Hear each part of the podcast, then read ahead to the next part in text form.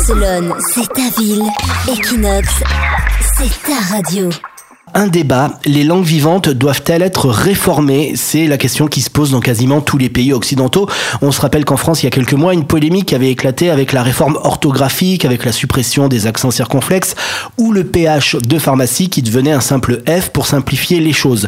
La Catalogne se retrouve à son tour plongée dans cette polémique avec la proposition de l'Institut d'études catalanes qui a approuvé la réforme de l'orthographe catalane, l'idée de supprimer des accents. Au départ, 150 mots étaient visés par la réforme et au final, seuls 15 mots seront touchés. C'est globalement l'accent diacritique qui va disparaître. En fait, c'est un accent qui sert à différencier les homonymes, comme par exemple sol, le soleil, était jusque-là avec un accent pour différencier de sol la terre. Donc c'est une réforme qui a été approuvée euh, par l'Institut d'études catalanes qui devrait ensuite passer par les dictionnaires avant d'arriver dans les écoles, les collèges et les lycées. Donc comme en France, il y a une polémique qui naît, il y a beaucoup de gens qui s'opposent et le premier opposant, c'est le président de la Catalogne, Charles Puigdemont, qui est un ancien ancien correcteur de catalan.